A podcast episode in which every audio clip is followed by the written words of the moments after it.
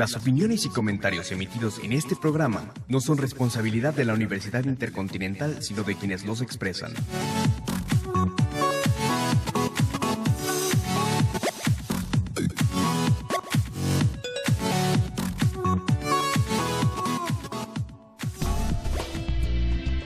Bienvenidos a Educast, espacio radiofónico de reflexión de análisis sobre los diversos temas que tienen lugar en el ámbito de la educación y de la escuela en México. Este programa es producido por la Licenciatura en Pedagogía.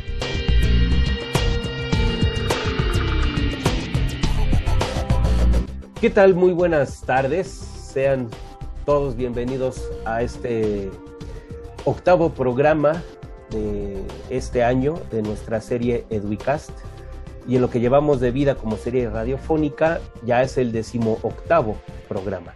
No olviden que este programa se subirá en nuestro canal de Spotify, Eduicast, para que escuchen este evento, pero no solo este, sino los que ya hasta ahorita llevamos de vida, ¿no? Son las dos con una, con un minuto de la tarde del 17 de junio del, 2000, eh, del 2021. Y como en cada programa, pues agradecemos a las autoridades de la Universidad Intercontinental las facilidades para la realización de este material digital, al maestro Carlos Hernández, jefe de la División de Sociales, y a la maestra Milena Pavas, coordinadora de la licenciatura en Pedagogía. Muchas, muchas gracias. Y por supuesto, a la invitada del día de hoy, que en lo personal es una eh, compañera, una colega muy, muy estimada, muy querida, Mariana Valeria Cruz Sánchez, ¿es correcto? Quien nos estará haciendo el favor, el deleite de platicar sobre un tema que en el mundo de la docencia es, creo que, didácticamente fundamental, el cine y la docencia. Así decidió llamarle a la plática, a la charla que vamos a tener el día de hoy, ¿no? Mariana, pues muchísimas gracias por estar aquí con nosotros, por haber aceptado la invitación.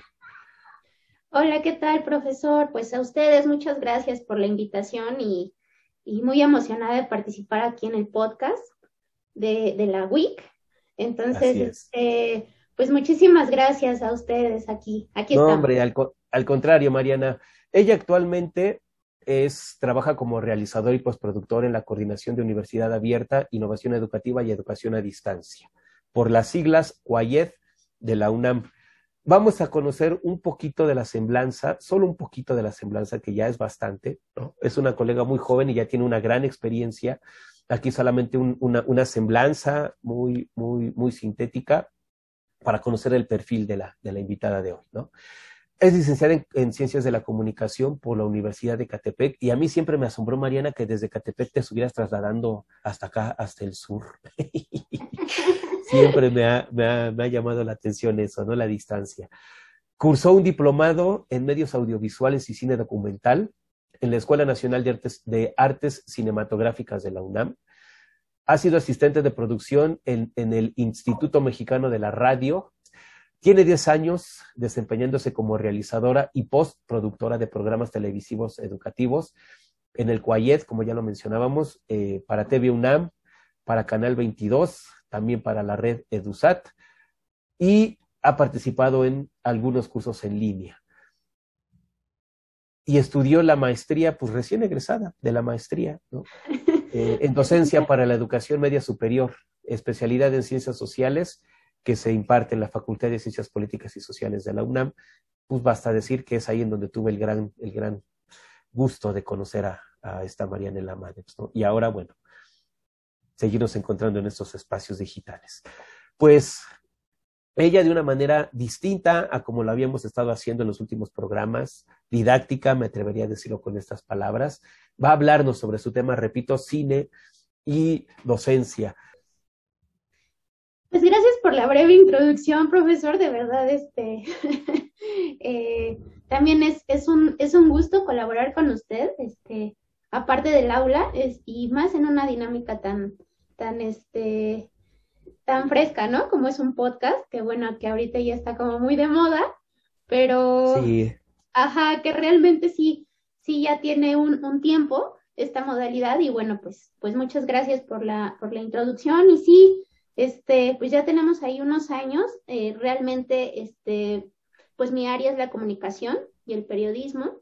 Entonces sí, ya tenemos ahí unos años, estuvimos ahí en, este, colaborando en, distintos medios, como usted ya lo mencionó. Este, respecto al, tema que, bueno, que preparé para, para esta ocasión de cine y docencia, bueno, pues les hablaría de tres películas. Escogí tres películas precisamente con temática de este, pedagógica, de la docencia, y que también son joyas eh, pues de, del mundo cinematográfico, ¿no? Cómo relacionar esta, esta, estas dos áreas. Y, bueno, pues... Eh, pues vámonos con la primera película entonces, mi estimada Mariana, Los 400 golpes, ¿no? Película francesa. A ver, ¿de qué va esta película? Exactamente, bueno, pues les escogí primero esta, esta, esta película, que creo que de, de mis películas favoritas de François Truffaut. Eh, realmente es una, es una película de culto también, no nada más este, para el mundo cinematográfico, sino también hasta para la pedagogía. Forma parte de la nueva ola eh, que, se llamó al cine francés la, la, la, nueva manera de filmar. Entonces, François Truffaut sí, sí marcó como una, una, una diferenciación ¿no? de cómo se filmaba antes. Y bueno, esto viene mucho de su, de su autorreflejo, de su influencia de la posguerra europea. Entonces, precisamente esta, esta película, él, él eh, quería que se reflejara mucho eh, el chico, eh, el protagonista es un niño, es un niño y bueno, cuando hizo el casting, él buscaba, ¿no? Como que este niño se reflejara con él. O sea, sí hay algo biográfico en la película, en, la, en la cuestión de la personalidad de nuestro, de nuestro actor principal. Realmente... ¿Por qué escogiste la película, Mariana? ¿Qué fue lo que te llamó? ¿Cómo es que hay entre el mundo de la docencia en esa película? ¿Qué vínculos construyes? Ajá.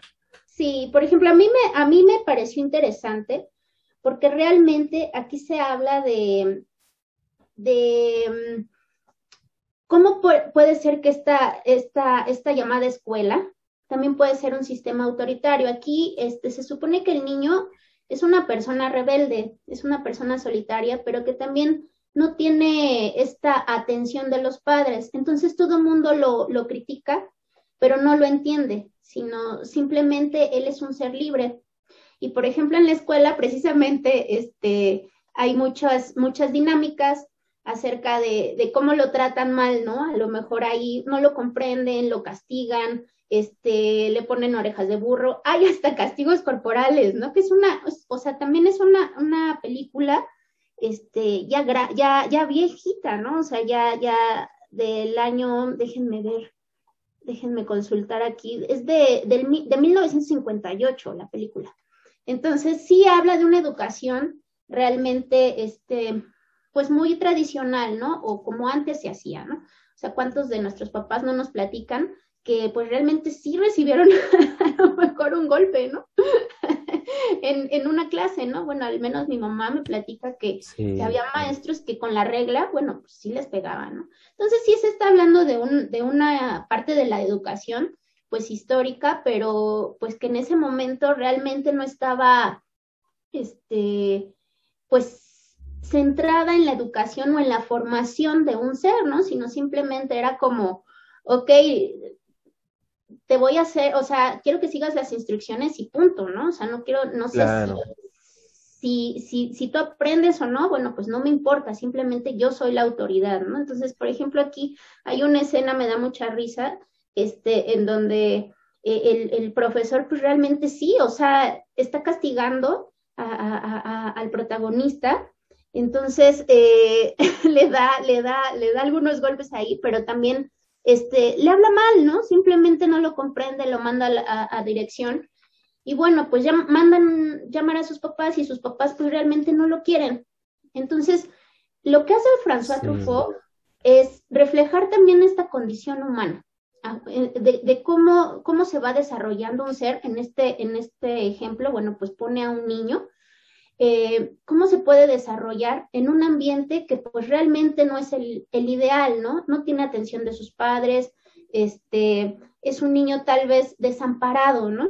Entonces... Sí, pues eh, el, personaje, el niño, eh, recuerdo, la película la conozco, sí, creo que la mamá lo quería abortar, tiene un amante, el chavito se da cuenta, comete un delito en la escuela, lo meten al, a, la, a, la, correccional, una cosa así va la historia, ¿no? Exactamente. Y, y, y, creo que sí nos dibujan a un niño de esos outsiders, ¿no? Que nada más no encajan, pero como también las instituciones que, que, que tendrían la función de, de, servir de acogida, pues tampoco sirven de acogida. Y entonces, ¿qué sucede con este tipo de sujetos, de este tipo de chicos, de niños, como se plantean? En la... Y mira que la película habla de una realidad de la Francia de los 60, pero creo que mucho de lo que en esa película cinematográficamente se plantea sigue teniendo mucha vigencia, ¿no? En el siglo XXI. Exactamente. Entonces, yo creo que a lo mejor eh, nos podemos, podemos decir que estamos en una época postmoderna, pero sí hay cosas que se siguen repitiendo. O sea, creo que sí hay patrones que, que aún existen, ¿no? O sea, eh, el desinterés tal vez en, en, el estado socioemocional, ¿no? Del niño. Tal vez antes no, no, no importaba tanto esto, ¿no? O sea, el estado como de, de un estudiante, ¿no? No ponías atención en eso.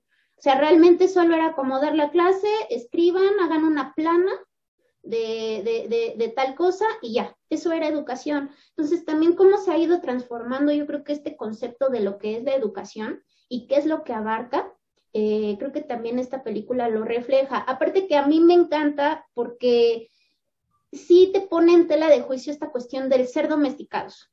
O sea, el niño es un, es un espíritu libre, o sea, el niño no es malo, el niño te lo presentan, este, es, es, un, es un personaje muy tierno y que lo comprende. Es noble. Es muy noble, o sea, a, cuando llega, por ejemplo, a la correccional, bueno, o sea, el niño, tú lo, no sientes, este, sientes pena, sientes, te, identificas, ¿no? O sea, por él por su situación. Pero lo que a mí me gusta y me encanta, hay una secuencia muy linda de, de, la película, creo que ya es casi hasta, ya, ya por el momento del final, donde él se escapa del reformatorio porque él siempre quiso ir al mar. El mar Al es mar. el símbolo de la, de la libertad en esta película, que representa su espíritu del chico. Entonces, eh, él se escapa del reformatorio y va corriendo hacia el mar y llega, ahí termina la película. Entonces, toda esta secuencia parte de la narrativa tan extraordinaria, tan, tan bella que hace Truffaut, eh, eh, con una secuencia donde él va caminando, este, perdón, corriendo hacia el mar, representa muchas cosas, o sea, como él no dejó, sea, en realidad él no dejó que toda esta atmósfera de la escuela, de los papás, solo tenía un amigo en, en, en, en, el colegio que era también un niño abandonado, tal vez porque era un niño rico, pero bueno, este, los dos comparten como se identifican, ¿no? Pero bueno, como, como en esa secuencia cuando llega al mar, bueno, pues no, no se dejó vencer, llegó a su cometido porque él quería ser marino. Entonces en eso termina la película, sí te deja pensando. O sea que a pesar de toda esta situación, el niño no se dejó vencer y siguió su sueño. Esta... Sí, ¿no? Y, y, mira, y creo que también tomar en cuenta esto, porque la película es del 58, es un contexto en donde toda la revolución de la nueva educación o de este movimiento de la escuela nueva, pues está bien presente en ese momento, ¿no? Hoy se le pueden hacer ya hasta algunos cuestionamientos a esta forma en la que se pensó a la escuela y a la educación, ¿no? De hace que 50, 70, 80 años. Pero en su momento, volvemos a esto, era revolucionario y era una escapatoria a las formas dictatoriales en las que se enseñaba dentro de los colegios, ¿no? Las ideas de Montessori, de Celestine Freinet, de Adolphe Ferrier, de Olive de Crowley, creo que están muy bien recuperadas, si bien, a ver, creo que, creo que si bien no es una película con, con intencionalidad pedagógica, varias de las corrientes pedagógicas que en ese momento estaban muy vigentes, se pueden reflejar, comprender, entender en esta, en esta, en esta película, ¿no? Por eso es lo, y, y, y, creo que ahí está parte de su gran, de su gran, de su gran valía, ¿no? Parte de su gran. Claro, aparte ganó el Festival de Cannes en 1959 esta película, porque realmente ya la dinámica también de los cineastas, eh, este punto existencial que ponían en las películas, eh, añadido con lo pedagógico en, esta, en, este, en este caso, pues sí fue un boom, o sea, fue la nueva ola, ¿no? Entonces sí, sí causó furor y bueno, de esta manera tan elegante, tan sobria que tiene Truffaut, pero lo plasmó, ¿no? Entonces yo les recomiendo completamente los 400 golpes. De, de, de François de verdad, véanla. Es una película que, a pesar de que tiene tantísimos años, este, es una gran película, es original, una gran historia, una verdadera narrativa, es una obra de arte, es Truffaut. Claro, yo creo que en algún hasta el momento de nuestra vida cotidiana nos podríamos identificar con el personaje del pequeño, ¿no? Claro que sí. ¿No? ¿Quiénes de nosotros no nos hemos sentido así agobiados, ofuscados en nuestro trabajo, en la familia, en cualquier otro espacio? Hay cierta también identificación con el personaje porque lo decíamos, su problemática sigue siendo muy vigente, ¿no? Muy, muy, muy, muy, muy vigente. Pues bueno, hablado de esta primera película, vamos a la primera canción, mi estimada Mariana. ¿Cuál, cuál canción escogiste? Pues escogí la canción, este, es del soundtrack también de, de los 400 golpes, se llama, eh, bueno, a ver si mi francés, eh, puedo perfeccionar mi francés, es como eh, entonces, pues esa es la canción del soundtrack. Je ne sais pas si je l'ai rencontré ou bien si j'ai rêvé Non, vraiment, je ne sais pas. Je ne sais pas si je l'ai inventé, mais je sais que mes larmes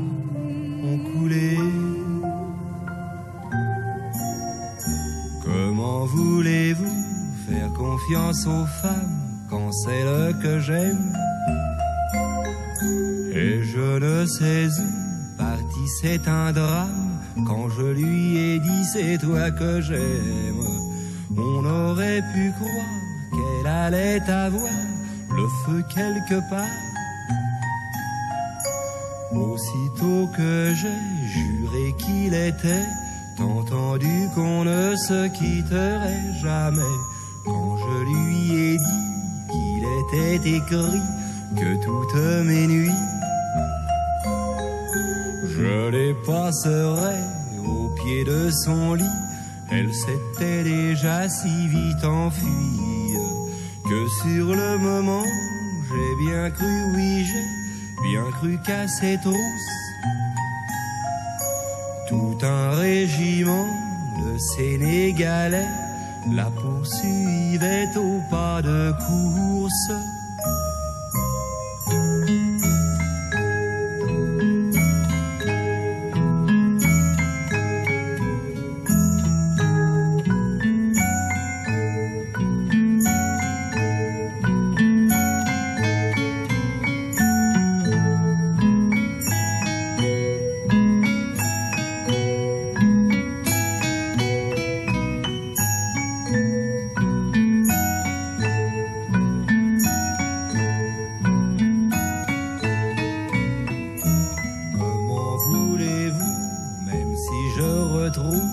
une femme pareille.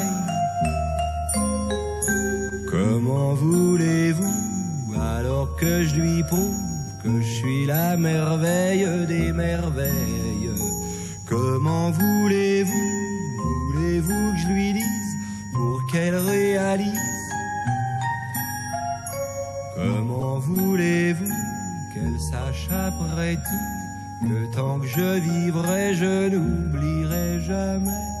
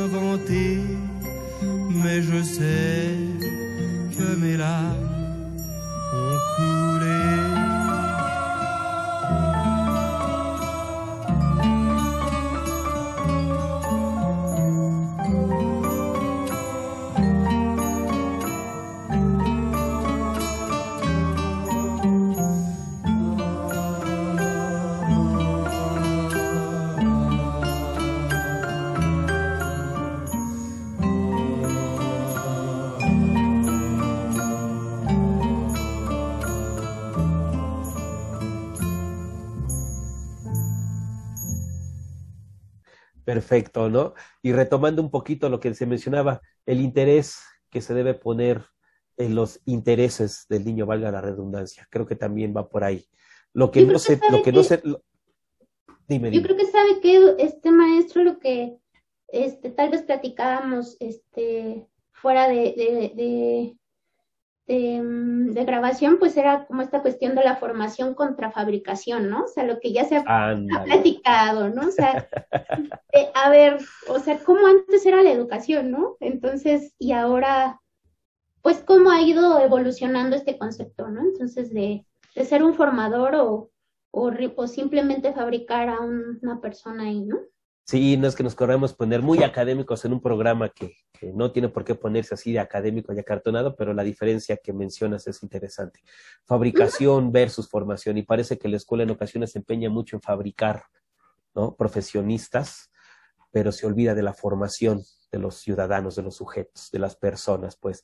Y creo que esta diferenciación que ya mencionabas nos permite dar muy bien el salto a la segunda, a la segunda película. Él me llamó Malala una chavalita, una pequeña, eh, puberta, ni siquiera adolescente yo le llamaría, o adolescente tal vez, ¿no? Que enfrenta las circunstancias de su contexto de una manera tan valiente que es digna de ser recordada, no solo por estas generaciones, sino por las muchas generaciones que vengan.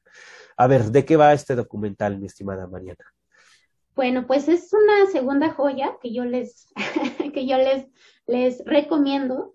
Eh, ya como usted lo mencionó, bueno, el título es Él me llamó Malala.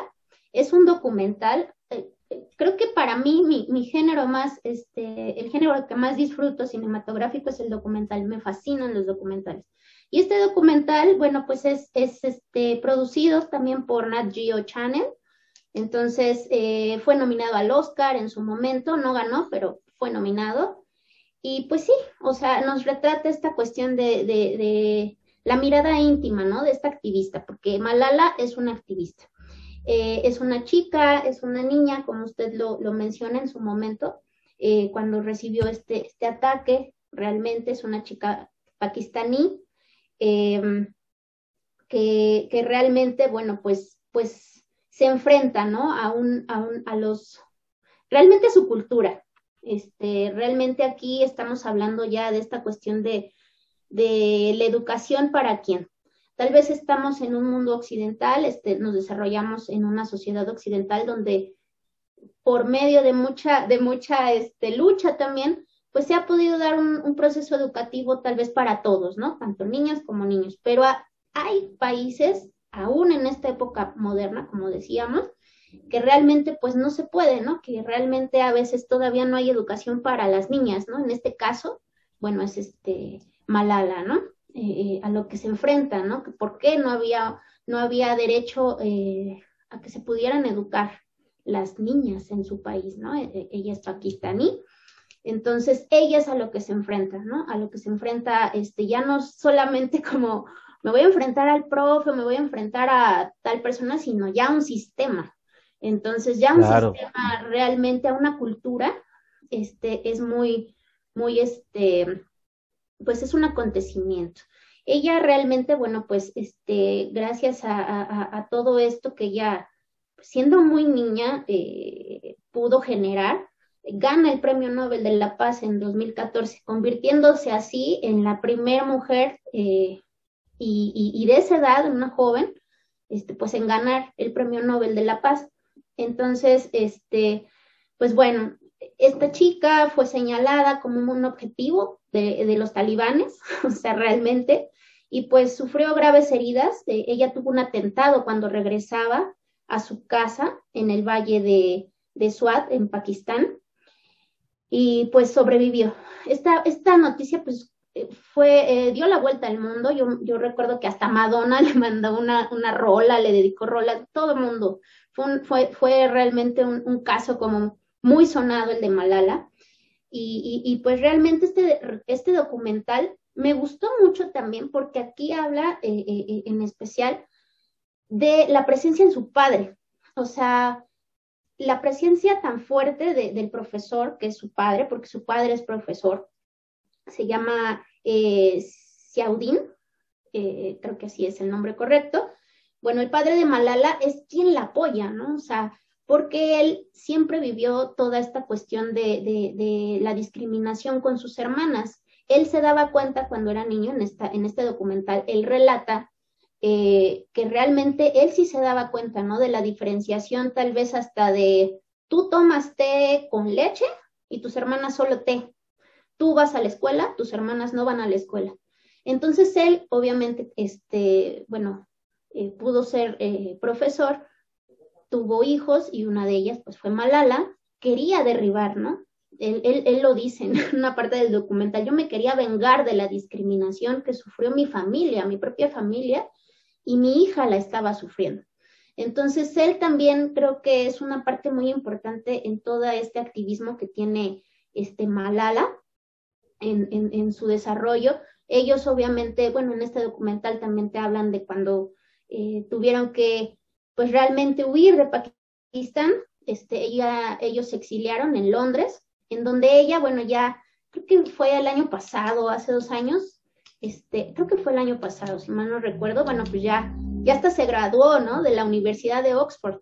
Entonces, pero ella dio como que la vuelta al mundo, ¿no? O sea, yo recuerdo muchas, muchas este, de sus intervenciones en la ONU, sus discursos, ¿no? En donde pues ella defendía esta idea de la educación, ¿no?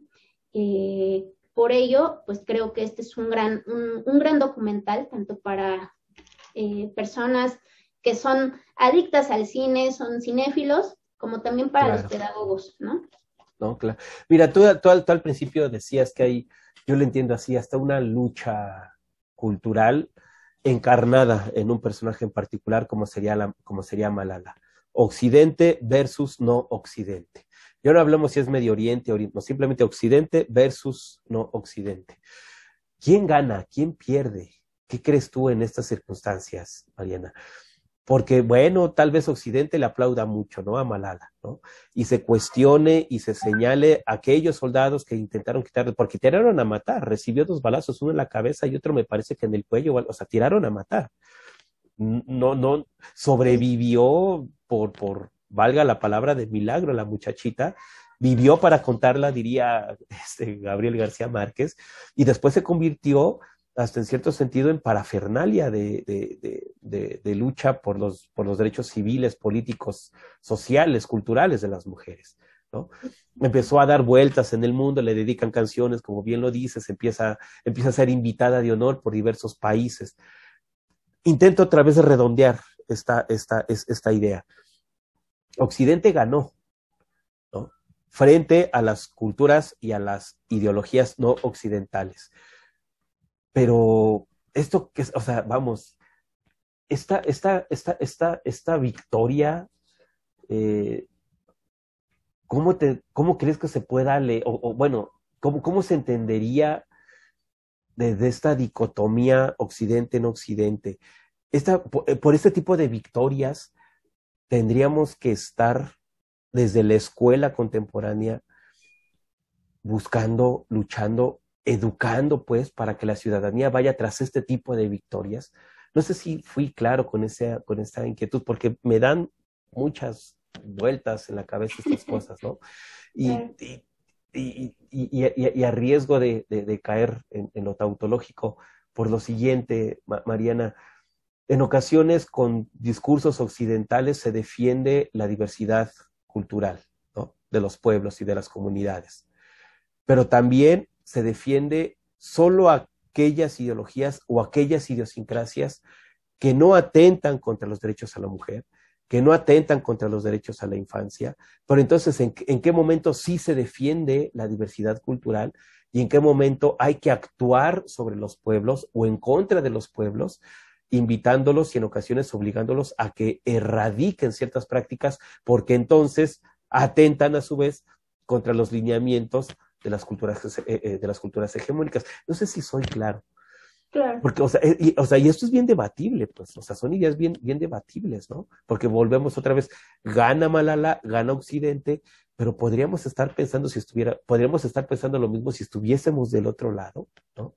Yo creo que también va mucho, o sea, no, es que sea occidente o, oriente, ¿no? O sea, yo creo que también esta, esta, esta discriminación hasta la podemos ver en, hasta en nuestros países, ¿no?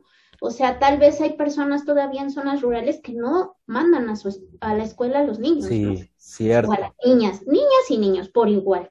Entonces, yo creo que también vamos como, como a una cuestión más del el derecho. Yo creo que este documental, este, como ella lo dijo, en, yo creo que en algún, en algún este, en alguna eh, conferencia. De sus intervenciones, sí. Ajá, es, e, e, el punto es defender el derecho a recibir una instrucción, a recibir una educación. Yo creo que es eso. O sea, a lo mejor sí ya, ya se puede este, hablar un poquito más de cuestiones culturales, de, de, de geopolítica, toda esta cuestión, pero creo que el, el, el punto es el derecho a educarse que ya lo dice, ¿no? O sea, el derecho a educarse es universal para cualquier humano, debe de ser universal para cualquier humano. Y este, yo creo que esto es lo que, lo que, lo que nos, nos, este, nos deja este documental. También recordé otra película que se llama Buda explotó de vergüenza, que también habla sobre esta. Ah, qué buena película estas cuestiones también de, de, de, de, racismo, de machismos, de discriminación. Entonces, también yo creo que a mí, a mí me surge la pregunta, yo creo que iba más de, de si somos reproductores de, de, de, nuestra enseñanza, a lo mejor culturalmente, pues allá eh, tienen otras creencias, ¿no? Y, y tal vez reproducen, o sea, los niños siguen siendo reproductores, ¿no? De ciertos discursos, de ciertas ideas, de cierta religión. Entonces, creo que aquí va más por esta cuestión de, de los discursos también de odio, cómo, cómo tratar, ¿no? De, de, de, de, poder igualar esta oportunidad para todos. Creo que, que va, va, va esta cuestión. Y... Sí, sí, mira, aquí, aquí, aquí, aquí hay algo, creo que ya por ahí lo haces notar. El caso de Malala, ella cuestiona su contexto, pero es un cuestionamiento, es una crítica, es un empoderamiento que no lo vive en la escuela. Eso es algo también curioso. Claro. ¿no? Regularmente se ha pensado que la escuela está para empoderar y construir pensamientos críticos que vayan, y por qué no en ocasiones hasta, hasta contestatarios, ¿no? Ahora pensamos en, los, en, la decolonialidad y en la pedagogía crítica freiriana, ¿no? Y esa pedagogía crítica freiriana que tiene antecedentes en la filosofía marxista, ¿no? Y un poquito más para acá en la teoría crítica, bueno, etcétera. Bueno, son discursos que surgen en la academia y desde la academia se fomenta este tipo de pensamientos que cuestionen y confronten ¿no? las estructuras opresores, ta, ta, ta. Pero resulta que Malala, ese pensamiento y ese espíritu de confrontación, no se desarrolló en la escuela. ¿Qué cosa, no? Y creo que entonces aquí podríamos pensar en otra máxima gramsciana. Gramsci decía, pues para cambiar la escuela no hay que cambiar la escuela sin cambiar la cultura, porque si cambiamos la escuela y pensamos que la escuela está a servicio del Estado, pues entonces va a seguir siendo reproductora de las hegemonías, ¿no? De las Mejor pensemos en que la escuela se debe, se debe reformular desde quien hacemos la escuela alejado de las instituciones. O sea, esto es un planteamiento muy interesante el planteado. A, a, lo que voy es, creo que se logra también eso visualizar con la vida de Malala, ¿eh? ¿no? Tenerla aquí y decirle, oye, ¿de dónde surgió esa inquietud tuya de confrontar a tu herencia cultural? ¿De dónde viene esa y como les digo, o sea, yo creo porque que... En la escuela, bueno, porque en la escuela no se la enseñaron. Y yo creo que aquí viene algo que, que platicábamos en la anterior película, que tal vez su, en, en, en, la anterior película Chico no tenía ni siquiera el apoyo de sus padres. Aquí sí. Sí. Aquí sí. viene mucho del papá. Entonces, el padre, la familia, apoya completamente a Malala, aparte porque el padre es, es, es, profesor, tiene también otras ideas de pensamiento, entonces tal vez más radicales. Entonces, yo creo que esta, esto es lo que, eh, lo que encierra, ¿no? También eh, la atención, ¿no? Desde la familia, ¿no? Y lo podemos ver con los chicos de bachillerato, que a veces, pues realmente sí tienen problemas muy fuertes, pero no hay nadie en casa, nadie se preocupa por ellos, nadie está al pendiente de si hacen la tarea o no, cómo va en la escuela. O sea, creo que esto también es parte fundamental, como, como la presencia aquí sí de sí. una familia que apoya. Sí. sí. pues buen, buen documental. Muy buen documental, claro, él me llamó Malala, ahí está, altamente recomendable, que aunque no ganó el Oscar, qué bueno, ¿eh? que está bien que no haya ganado el Oscar, luego el Oscar ya también los premios bien, bien manipulados, mano, ¿no? Claro, la verdad sí, maestro. Son los cineastas aplaudiéndose a sí mismos, ya también los Oscars para mí perdieron mucha credibilidad, igual que el, este, el Salón de la Fama del Rock. Desde que dejaron Iron Maiden en este año otra vez fuera de los nominados, ya no creo en esas, en esos premios. Pues sí, maestro. yo, me quedo con de Malala simplemente con una frase que ya este, tiene en sus discursos, que es un niño, un profesor, un libro y una pluma puede cambiar al mundo. La educación es una, es la única solución. Y creo que también en la película de Buda explotó de vergüenza, creo que se, se remarca como, como esta, esta reflexión en las ciencias humanas. Claro, sí esta cita también de Pablo Freire que se dice constante, constantemente, ¿no? Pero me gusta y cada vez que hay oportunidad, mis labios la reproducen. si bien la educación no cambia el mundo, pero sí cambia a las personas que cambiarán al mundo. ¿no? Bueno, pues eh, escogí esta canción, también está relacionada con otra activista que se llama Mía, ella también es, este, es eh, nació en Londres eh, y es activista también, cantante, compositora, y bueno, también anduvo ahí este, en esta cuestión de exiliarse, y bueno, pues creo que va muy, muy, muy ad hoc con el tema de, de Malala o de Buda explotó de vergüenza, y pues la canción se llama Paper Planes y es de Mía.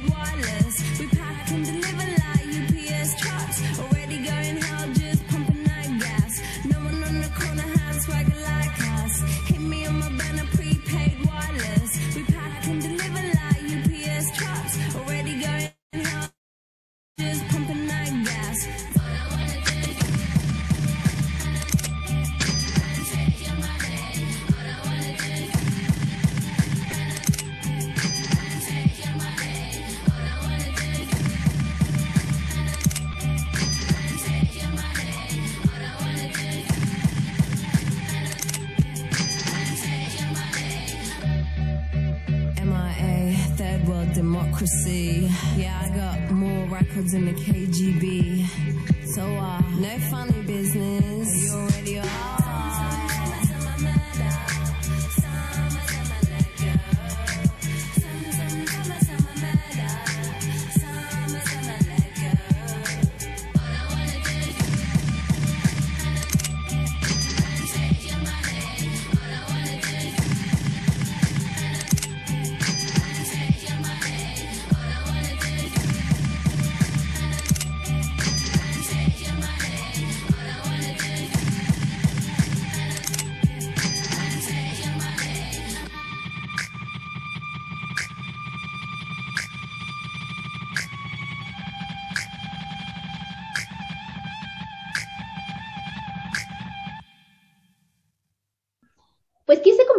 También esta tercera película, obviamente para este, que realmente ya es más palomera, o sea, se podría decir como sí. este término Ándale, más, palomera, más palomera, palomera, ese más término, palomera, sí, pero palomera. que realmente a mí me gusta mucho, también me, me, me, me, me late. Eh, se llama la escuela del, rock, la escuela del rock se llama, y es con Jack Black. Se llama Jack Black el actor. Jack Black, el güerito Jack Black. ese, sí, Jack Black. Ajá.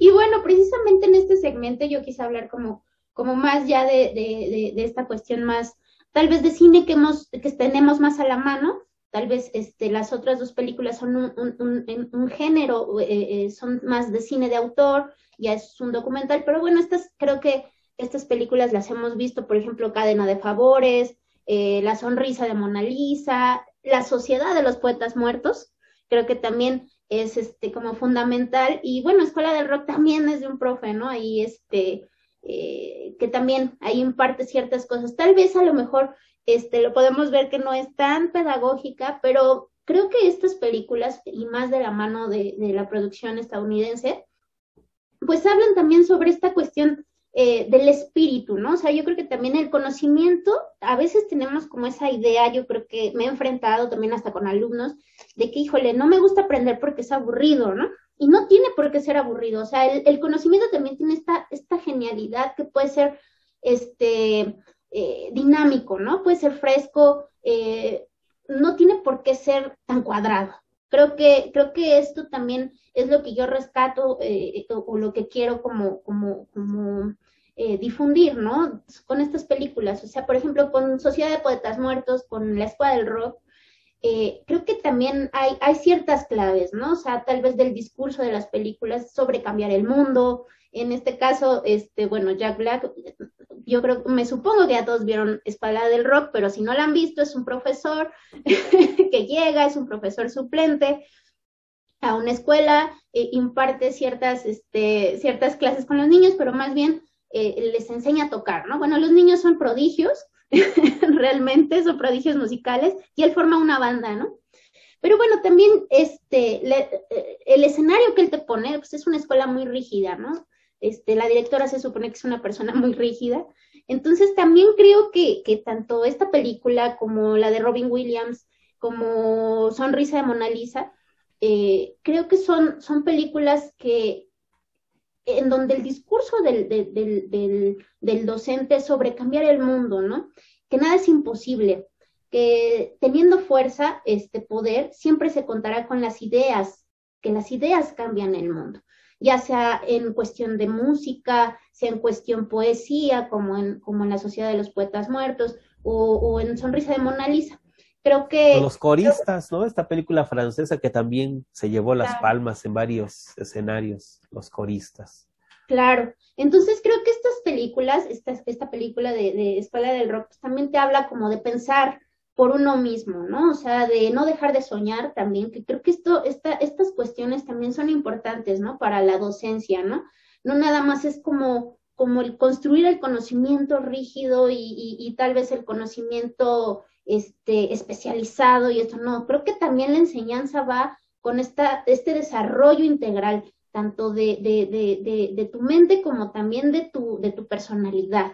Creo que también Claro. esta, esta, esta cuestión sí va, este, este mensaje de no te conformes, em, de ser únicos y extraordinarios, ¿no? A lo mejor en esta película de Escuela del Rock, bueno, pues forman una banda, ¿no? Entonces cambian completamente ahí como, como la idea de ciertas cosas, ¿no? Igual, por ejemplo, en Sociedad de los Poetas Muertos, bueno, con esta frase del carpe diem, ¿no? O sea, de, de aprovecha el día, ¿no? Haz que tu vida sea extraordinaria. Entonces creo Claro. que estos mensajes son así. Ah, pero, pero ahora, sí, estoy de acuerdo en que los profesores, pues bueno, también, no sé si permitirles, porque creo que el soñar, ¿no? El tener ilusiones, el generar expectativas, es parte de la vida de un estudiante. No sé si los profesores permitan, porque aunque no lo permitamos, pues los chamacos sueñan. Y se van y construyen y se emocionan. Pero, ¿cómo hacer, tal vez una pregunta muy técnica, cómo hacer que esos sueños, que esas, que estas eh, elevaciones de repente que escapan a la rigidez de la enseñanza de una disciplina, también convivan en el aula, Mariana. Y esta pregunta, sobre todo, cuando los mismos profesores no se permiten a sí mismos o no nos permitimos a nosotros mismos tener nuestras, nuestros propios sueños, digámoslo así. Porque la manera en que yo pienso a la docencia puede ser también de una manera sumamente rígida. Y entonces ni siquiera yo, profesor, me permito esos, escapes ¿no? De, de, imaginación y de, que, y de creatividad. Y, o sea, ¿cómo, cómo poder hacer que, que esto conjugue cuando los profesores, repito, en ocasiones ni siquiera estamos como que ya no formados, ni siquiera preparados o en disposición para permitirnos eso. O sea, ese tipo de, de, de, de, extravagancias, ¿no? O que de otras miradas se podrían entender como extravagancias. Pero cuando en realidad no es otra, no, no es otra cosa más que de vivir también la docencia. No sé, ¿qué dirías? Si, si me expliqué, ¿qué podrías decir al respecto? Porque esta película lo, lo, lo, lo, lo capta bien. Sí, yo creo que es como, como ya eh, a veces lo que platicábamos también, o sea, de, de, de seguir el plan que te dicta cierta institución este, y también diseñar tu propio ambiente de aprendizaje. Creo que también el diseño de tus ambientes de aprendizaje son, son este, ya muy particulares, creo que del docente. O sea, hay, hay docentes que son este, partidarios de las cosas como más estandarizadas, como de saben que este cuestionario lo, lo, van a hacer todos y me va a arrojar que si son buenos o malos, ¿no? Sí. Y no, y no quiero hacer una, un juicio de valor con ustedes, ¿no? Entonces, creo que también va, va sobre, sobre esta cuestión de, de, de, de la estructura de, de la persona y, y, y, de qué es prioridad, no porque sea malo o, o bueno o, o, esto es, está satanizado y esto está bien, no, no, no. O sea, creo que ya ahí cada docente pues sí construye este ambiente de aprendizaje, quiere, este, ya, ya él es lo que platicábamos, o sea, eh, no, no quiero decir el poder del docente, pero sí la, la, la, la responsabilidad que tiene en formar personas, ¿no? Hacia dónde quiere, ¿no? Entonces, o qué quiere obtener tal vez eh, en estos resultados, ¿no? Yo creo que... Porque tiene sus riesgos, ¿no? Sí, sí. Y por ejemplo, en cadena de favores está muy, muy, muy marcado, sí. ¿no? O sea, el profesor les deja una tarea para cambiar el mundo, el punto es que el niño lo hace y al niño lo matan. Entonces, sí. entonces sí es, sí es algo a lo que a lo mejor es un riesgo, tal vez, ¿no? Yo creo que sí es un riesgo, pero pues yo creo que también va con esta cuestión de que, pues ser libertad, ser libres pensadores, ¿no? O sea, a lo mejor sí. tú les das ciertas cosas y ya cada quien también este, podría tomar sí. ahí como, como, Porque no todos los, porque no siempre los finales son felices como se plantean en las películas, ¿no? Claro. Eh, claro. Me, me, viene la, me, viene otra película, eh, la de la Ola, película alemana, ah. que además está fundamentada en, en, un acontecimiento que realmente sucedió, ¿no? Se deja llevar por la emotividad de los estudiantes, terminan construyendo su propio grupo lleno de ideologías, y un chamaco cuando se da cuenta que era un ejercicio escolar que de cosa que realmente no iba por ahí la cosa, ¿no? Pues se da un tiro frente a todos. Sí. Se suicida frente, al, frente a la comunidad escolar, ¿no? Entonces creo que ahí también hay un asunto bien interesante que, que, que, que, nos invita a pensar, a debatir, a reflexionar, porque si bien hay que involucrar la emoción, la pasión, porque la docencia también es eso, es emoción, es pasión. El dar una clase es, hay mucha pasión en ello. Es una de las prácticas más humanas, y no me refiero más humanas en el sentido más bondadosas, sino más humanas porque es precisamente esto, ¿no? Muchos autores han hablado de ello, porque se encuentran espíritus, se encuentran esencias, y en el encontronazo de espíritus y en el encontronazo de esencias pueden salir cosas maravillosas. Y dentro de esas cosas maravillosas, pues también pueden salir cosas pues, que no son tan maravillosas como los desenlaces que pueden terminar en el asesinato, en la tragedia en, y, y, en muchas cosas borrascosas. Entonces sí me... Sí, me, sí. ¿no? Yo, creo... Y, y, yo, creo que el mundo de la película o de, la, o de los filmes es... es eh, en ocasiones muestra uno, ¿no? la, la, la, la sociedad de los poetas muertos, pues también hay una tragedia. Sí, sí, yo creo que sí, yo creo que ya también va va encaminado a la responsabilidad. O sea, por ejemplo, estamos hablando de Escuela del Rock, ay, obviamente este, el personaje pues es, es, es totalmente, este, ¿cómo dice él? Anti-F, ¿no? O sea, vamos a rebelarnos contra el instituto. Y en, ese, en esa idea, bueno, pues se queda, ¿no? Tal vez esa idea más, este, no tan compleja, ¿no? Que a lo mejor lo que estamos platicando, ¿no? Entonces yo creo que ya también ahí entra la responsabilidad, este, tanto de un docente, tanto de un cineasta, que mostrar, eh, cómo mostrarlo y, y, hacia dónde va, ¿no? Entonces yo creo que sí. No, y además se encaminaron, ¿no? Bien, bien o mal, pues se en, la, en, la, película que nos cuentas, pues esa rebeldía se encaminó y tuvo escapatoria a través de un, de un conjunto musical, pues, ¿no? Claro, y aparte. En otros momentos, pero, pues cuando no, pero cuando no está encaminada, cuando simplemente claro. se despierta el monstruo, y ya después no sabes cómo qué hacer con el monstruo que se despertó. Ay, en la nuez. Ahí creo que sí hay cosas. y sabe qué, profe, que yo creo que no nada más en cuestión del aula, yo creo que hasta en cuestiones ya de humanidad que hemos pasado, como el nazismo, se les enseñaba sí. a los chicos, ¿no? En, en, la escuela, en el cine. Entonces, creo que ya son cuestiones también ya, ya, ya, ya de ligas mayores, este, de, de los mensajes que se reproducen, ¿no? Y, y quién los da, sí. quién los, los reproduce, con qué fin. O sea, creo que eso en comunicación es básico, ¿no? ¿Qué, para qué, por qué, cómo, eh, o sea, con qué fin, ¿no? Entonces, porque ya entra esta cuestión también de la manipulación, de, de, de un aparato de control que puede ser o no. Entonces, creo claro. que ahí también este, va, va, va más allá, ¿no? Pero bueno, entonces estas películas realmente, este, claro. pues nos dan este mensaje, ¿no? De que tal vez nada es imposible, de una manera, pues, más, más ligera, tal vez a, a, a, a películas que como, como, la de la ola, que, que es, es, fuerte. Entonces sí. sí, o sea, aquí nos habla de que nada es imposible, que nos liberemos, ¿no? Eh, que, que, no tengamos resignación y no nos conformemos, ¿no? Que es lo que, por ejemplo, en, esta, en este ejemplo de los chicos, de los niños, pues a final de cuentas les inyecta este espíritu. Los niños eran súper cuadrados y él llega y todo, y al final, o sea, se rebelan, se van al concierto con, con Jack Black y bueno, obviamente este es, es, inyectar, ¿no? También como esta energía. Yo, yo, yo quería cerrar con este, con este eh, tercer bloque como la energía que también le pongamos como a la educación, ¿no?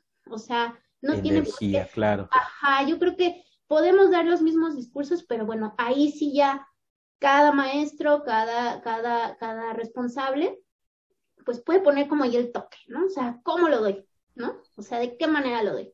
Entonces creo que eso es como, como lo que yo quería cerrar con esta, con este tercer segmento de películas. Pues nos faltó tiempo, caray. Todos los programas nos falta tiempo, es una pena. Pero el tiempo compartido, Mariana, en verdad, muchísimas gracias. Muy entretenido, muy didáctico, muy sabrosón, muy formativo, todas las reflexiones que para acá nos veniste a compartir, en verdad, muchas, muchas gracias. gracias. Antes de pasar a tu última canción, pues vamos a despedir el programa. Agradecemos, por acá veo que la maestra Mil está conectada. Sin, la, sin, sin el apoyo de, de, nuestras autoridades, ese tipo de esfuerzos eh, digitales, este, no, no, no serían posibles. Así que, maestra Mile, muchas gracias. Nuevamente, maestro Carlos, también muchísimas gracias. Mariana, nuevamente, muchas gracias por estar por acá. Un gusto, un placer volver a coincidir. Eh, no olviden de seguirnos por nuestro Twitter, que es arroba eduicast. También para Instagram es lo mismo, arroba eduicast. En Facebook también estamos así, arroba eduicast.